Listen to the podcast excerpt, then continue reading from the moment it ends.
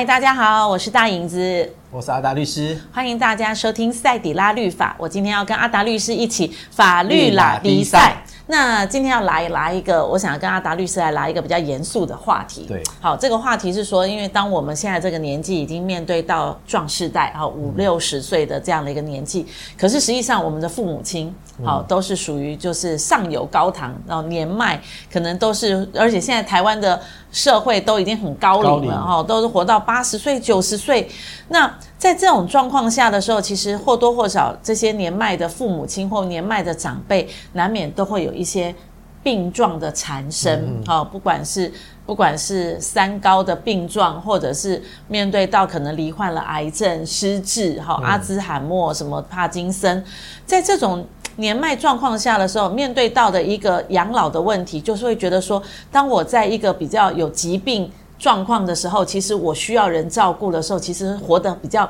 没有尊严，好，活得比较需要。需要别人的帮助，甚至于在生命的后面的期间，他觉得他不想要自己面对到这样的一个状况的时候，嗯、那当然我们会看到台湾最有名的一个就是傅达人先生，嗯、他因为身体的状况，然后后来选择到了国外去选择做安乐死，对，对不对？可是安乐死这个法条，我们上次有讨论过，在台湾现在还没有合法化，所以现在最近听说了一个，就是说，哎，有什么样的一个方式也可以走到类似像。安乐死的这样的一个状况叫做断食善终法，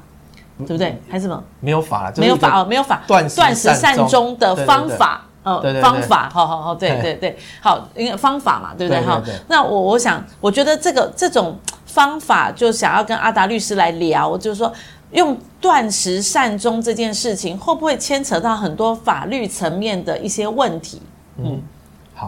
就是最近其实有一个话题，就是断食善终。嗯，那这个呃，这个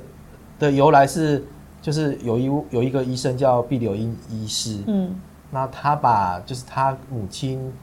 因为就是得了一个小脑呃对大脑萎缩的病症的部分。是。那他母亲后来就是因为这样的病症，到了末后来的时候，就整个就是身体啊什么东西都是呃。没有办法受自自主控制，等于自己也没有办法自己去维持自己的一些的的生活，生理机能的需要家人的照顾等等的部分。他觉得其实这样活着事实上是很痛苦，嗯，他也不想拖累家人，是，所以他呢当时就告诉他的的亲人，告诉他你们能不能协助我，嗯，就是结束他最后这个呃生命的这这这这段旅程。是，那他后来就选择了说他就是。慢慢的开始，他不要进食，是对，用这样的方式，用就就是断食嘛，就我不要进食。嗯，那当然这个东西可能就是还是有在医，就是因为呃，B B 医师他本身有医学的背景，是他们在有这样的一个方式，用渐进式的方式，那他最后用就就是这样子，就是走完他人生的最后一段过程。嗯，那他把这样的过程后来写了一本就是断食善终这样的一本书，是。然后发表出来之后，其实，在诶社会上还蛮多人得到蛮多人的回响。是，大家都觉得，哎，这如果是一个方法的话，对对对，包含就是也想做，就知名的媒体人，像黄、嗯、黄岳水老师，嗯，之前上他也因为有有采访过他的节目上有采访过毕医师，嗯，所以他自己也觉得很赞同这样的方式，是。觉得我们可以自己选择我们自己要走的人生的这一段。路的部分要怎么结束这样子，所以他其实后来前阵子原本身体检查也是疑似检查出来可能疑似癌症等等的部分，嗯、他那时候也是预告说，那他如果是确实罹患癌症的话，他也是要用这样的断食善终法的方式去、去结束最后的这个，就是不要好像这样拖着这样子，事实上是只是让自己活得更痛苦，生命不应该是用这样的方式在。在在在过的这样子，所以现在就断食善终法这个东西，现在其实在，在在目前好像媒体上，我觉得最近也有出现一个新闻，就是呃一一位失智的的病患，嗯，那他在之前可能，呃，也就是他的家属当然听到了有这样的一个对断食善终的方式，嗯，就想说，那我们用这样的方式帮助他们的妈妈，对，是不是说那那让他。早点结束他现在这个痛苦，这样子。嗯，对，事实上，真的就是我们说民以食为天嘛。嗯，其实加崩红对多，所以吃对人来讲是一件很重要的事情。对，所以就说实在，我们如果真的肚子饿的时候，我们会真的也会饿的受不了。真的，所以感觉好像断食送之好像是人是要活活的饿死。饿死，对。我们当然自己没有办法去想象说这样的整个过程是怎么样，但我觉得好像听起来好像也不是，好像不是一般人可以做。这意志力好像也不是觉得一个很很舒服。快速离开的方式，是因为在这个饥饿的过程当中，可能要有很强的意志力，克制说哦，我不要吃东西。当然，我们现在都可能会为了健康啊，为了、嗯、为了为了减肥等等的因素，我们可能会选择断食。但基本上呢，断几餐而已啊，短短期的部分。但是真的人要到用断食到就是而终结生命的我相信这个可能也不是两三天、三四天。说说七天这样子，我们以前这样的断食方式就可以了结了，因为我们人体还是有一定的能量去消耗这个部分。对，虽然说有些病人的话，基本上他可能身体机制可能不像健康人那么好。嗯，那我觉得这个过程基本上好像也不是那么快速的部分。但我觉得这个东西基本上还是反映出一个问题，就是其实我们国内虽然说我们没有安乐死的立法，但我们在国内有个就是。就是安宁条例，就是如果你符合就是安宁条例里面规定的所谓末期病病症已经到末期，经医生诊断到末期，嗯，然后依照当时的医学技术是不可能治愈，嗯，然后可能在一定的时间内就不可避免的就会死亡的这样的一个情形，被医生诊断的这样的情形，那你可以这样子在你意识清楚的时候，嗯，立下这样一个一个一个同意书，就是当你。是被医生认定这个已经是末期的病症的时候，那就可以放弃了一些医学上的一些治疗、抢救生命的方式是等等的部分。嗯，好，那这个东西当然就是也解决了一些有些人觉得说不要做那些无谓的治疗，只是靠着好像就是医学的呼吸器啊等等的部分去维持生命。事实上，好像就是把一个灵魂禁锢在一个肉肉体里面这样子。事实上，可能。他是非常的痛苦的，所以就是让就是有这样的，你如果怕将来自己有发生这样的情形，你当然在之前你就可以去预立这样的一个同意书，呃，你预立之后，甚至在你的健保卡上都会注记，嗯，所以当你送到那个医疗院所的时候，哎，就可以看出，哎，这个人曾经有这样的医生。医院可能就是因为你之前曾经有立下这样的同意书，嗯，他们可能就不会进行一些的急救的方式。是。那另外还有就是病人自主权利法的部分，也是在就是一些公告的病症，如果你有这样的情形，病人自己也可以立下这样这也可能要有两个以上的证人等等的部分，哦，立下这样的一个同意书，呃，认为说有些情形我自己决定我要不要接受，就是进一步的治疗等等。虽然我们国内已经有这样子的法律在在立，但是。必须要承认，就是真的能适用的，还是只有少数的。对啊，所以我想问的，听起来这两条法条好像感觉上是有解决的一些问题，或者是蛮帮助的。但是实际上有多少人用到这两条法条，然后很很尊严的，或者是在一个自由的意识下面去决定说，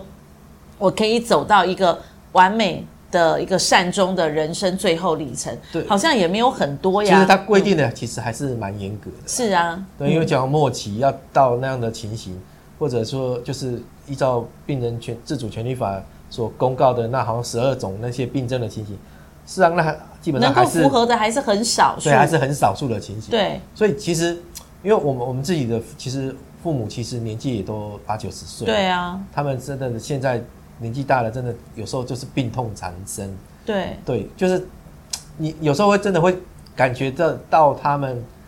在生活当中好像真的是苦多于乐啦。对啊，常常就会听到那些年纪大的长辈就会想说啊，好想死啊，好想早点结束啊，怎么老天爷还不赶快把我带走？但实际上，真的要被带走，又不是自要要选择自杀这件事情，不是每一个人都可以。有这种勇气，嗯，所以当这本书或这个这种方式出来的时候，就会我第一个就想到，就是当然第一个病患本身就是要很有要很有意识，就要很有坚决的那个意志力。嗯，那第二个是他周围的家人要成为一个强而有力的后盾，嗯，要不然偷偷摸摸的大哥二哥都坚决帮助妈妈，啊，小妹不忍心，就偷偷摸摸又塞一个什么东西，那就永远没有又没完没了了。嗯、所以我也想问的就是说，如果像这样的一个方式，现在普罗大众都觉得，哎，这好像是一个蛮好的方式，因为有成功嘛。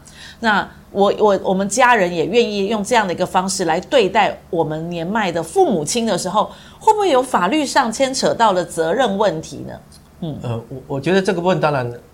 呃，如果现在就是不适用所谓我们刚才讲的安宁条例或是病人自主权利法的方式的话，那现在就是说，哎，如果说今天这个病人他选择说，那我要用断食善终的方式，嗯，我决定说我就不要喂食，因为甚至有些人。根本没，他也没有办法正常进食，他必须用鼻胃管的方式喂食等等。他说：“那我就就是我不要再喂食，不要再进食，嗯，然后用这样的方式来选择，我就生命这样的结束的一种情形。我觉得这个第一个就是说，呃，我呃有人认为这基本上也是一种自杀啦，因为我就选择我就不进食，但是嗯，我觉得它跟我们一般认知的。自杀还是有一些的差别，是因为一般的自杀是比较立即结束生命的方式，马上了烧炭嘛，吃安眠药，对对对，然后吃毒药或跳楼啊等等的那种都是比较立即、快速的方式，而且那是比较激烈的手段。对，那这是一般我们认知到的，就是自杀。当然，你说我决定不进食这个部分，我觉得第一个，它至少还是一个渐进式的啦。对，需要拖一点时间。对对，因为我想说，如果说我今天不进食。一直到我真的因为因为营养不良等等的话，整整个身体的机能衰退到自然衰老而死亡，那我觉得应该还是需要一段时间，所以它不是那么激烈，也不是那么那么那么就是呃短暂的，就是结束自己的生命的方式。嗯，所以当然这个这这个过程当中，我觉得一种一个很要一个要素就是病人本身自己应该从头到尾他还是要意识清楚。嗯嗯。对，因为他从头到尾他自己可以决定我要不要进食这个事情。是，我觉得这个第一个要确定的，是因为这是他自己选择的。如果说这个基本上这个现在这个病人基本上他的意识不清楚的话，嗯，那我觉得可能用这样的方式就会有争议性。是，对，因为你如果说也许他之前有确定在，也许在他之前曾经讲说，我如果发生这样的情形，就不我就就让我用这样的方式去用用断食善终的方式。但是说实在的，等等他失失去意识，或者说我们讲的说，比如说是失智对的情形，他整个退化到他的自己的理智也没有办法去判断他要不要去进食的时候，他基本上他可能就只是一个生理需求，他就觉得饿，他就想要吃，他就饿，他就会吵等等的部分。但是如果这个时候你你要说，哎，他自己之前已经选择他不要对，不要吃东西，所以我们现在就不要喂他，让他活活的饿死。这样子，这样达成他之前的些，我觉得这样的方式可能就会有争议。嗯，对，因为这个时候他基本上他已经没有办法自己去判断要不要去进食。嗯，如果他的周遭的亲人对他有那个救护义务的那些辅助的人，这个时候等于是呃不提供就必要的医疗或者就是的方式去去让他去这样的延续的生命的话，这样的我觉得可能会。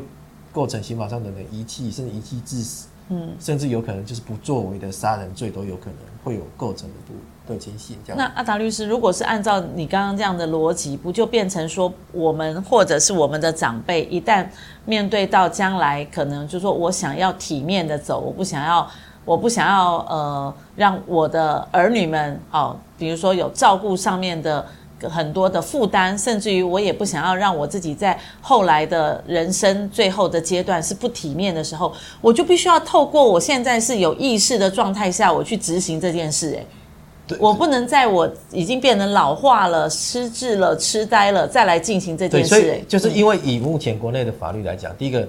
就是你你安宁条例，第一个你要符合末期病症的情形，那符合不了啊。对你。你没有符合嘛，所以你也不符合那病人自主权利法的方式。对，那这种的情形的话，即使你可能之前说你有说同意说，我发生这个情形的话，哎，我就不要喂我吃东西了。对，那我用这样的方式走吧。嗯，好，这个这个，因为你第一个法律没有这样的规定，是，所以你你要讲说，哎，那医院到底我要不要救？嗯，哦，那家属我可以选择我不救吗？嗯，哦，因为法律上你是有救护的义务的哦。对，如果你基本上你没有一个免责的事由，你不救，基本上就会发生我们刚才讲的说可能会有法律责任的问题。是，所以也真的曾经就是发生过一个案例是，虽然一个病人他之前曾依照病人自主权利法，他立下这个同意书，说，哎、欸，发生这个情形说，哎，就不要救。对，好，所以。后来这个人被送到医院去之后，哎，家属也都讲说，哎，他之前已经立过这个这个同意书了，不用救，不用急救了。嗯，就但是医院一查，发现他当时立这个同意书的时候不符合法律规定，他们有两个两个人以上的证人，是，所以他立那个同意书是无效的。无效的。所以医院看到之后就发现他们不能不救啊，所以医院就帮他就是救了，不用救。而且救了，花了六百万的医药费。哇！对，结果他们就来跟这些家属要。嗯。家属说：“哎，我就跟你讲，他已经签了，不要救他，为什么你要救他？这是你自己要救的，我们不付钱。”但是，法院判家属最后还是要付。嗯。就是因为那个同意书是无效的。哦。对。所以，其实，在这样的一个状况下，我觉得我们现在要懂法的时候，第一个我就说：“哎，我们要怎么样去签？”署一个有效的同意书，嗯，然后第二个就是，如果万一我要避免我将来老了之后可能会面对到这种情况，我现在就可以来决定我要走到断食善终的这样的一个方式的时候，用什么样的一个法条来帮助我们自己触法，也避免我们的孩子因为帮助我们走这样的一个方式。他们也触法，我觉得这些法条的认识是我们现阶段很需要认识，而且需要沟通的。当然，我觉得说，哎。法律的问题有很多种，那这个东西大家牵扯下去，大家会觉得说，嗯，哎，我很需要哎，然 后每一个人听完说我很需要，我爸妈很需要，甚至于说我们自己都很需要哎，我们自己要怎么签，避免我们的孩子拖累他，或者是避免我们的孩子来来触法。哇，那所有的法条，我想说，哎，阿达律师下一次再帮我们列出大概会有哪些的。方式，或者是就像你讲的，我需要两个证人，那这两个证人需要在什么样的一个方式来签署这样的一个义务？下一次我们请哦阿达律师针对这些好好的来帮助我们来做一些科普和研究，让大家哦知法，不要犯法，不要触法，而且可以保障我们自己人生最后可能可以漂漂亮亮的走的一个权益。好好，我觉得这个问题听起来很严肃，可是真的大家都很需要。是是，好，那下一次我们就请阿达律师做功课啦，哈，让我们下一次知道说我们必须要怎么好好的写，然后呢，让我们自己有这样的一个法律常识喽。好，谢谢大家收听今天的赛迪拉律法喽。好，我们在一起，法律拉迪赛，拜拜，拜拜。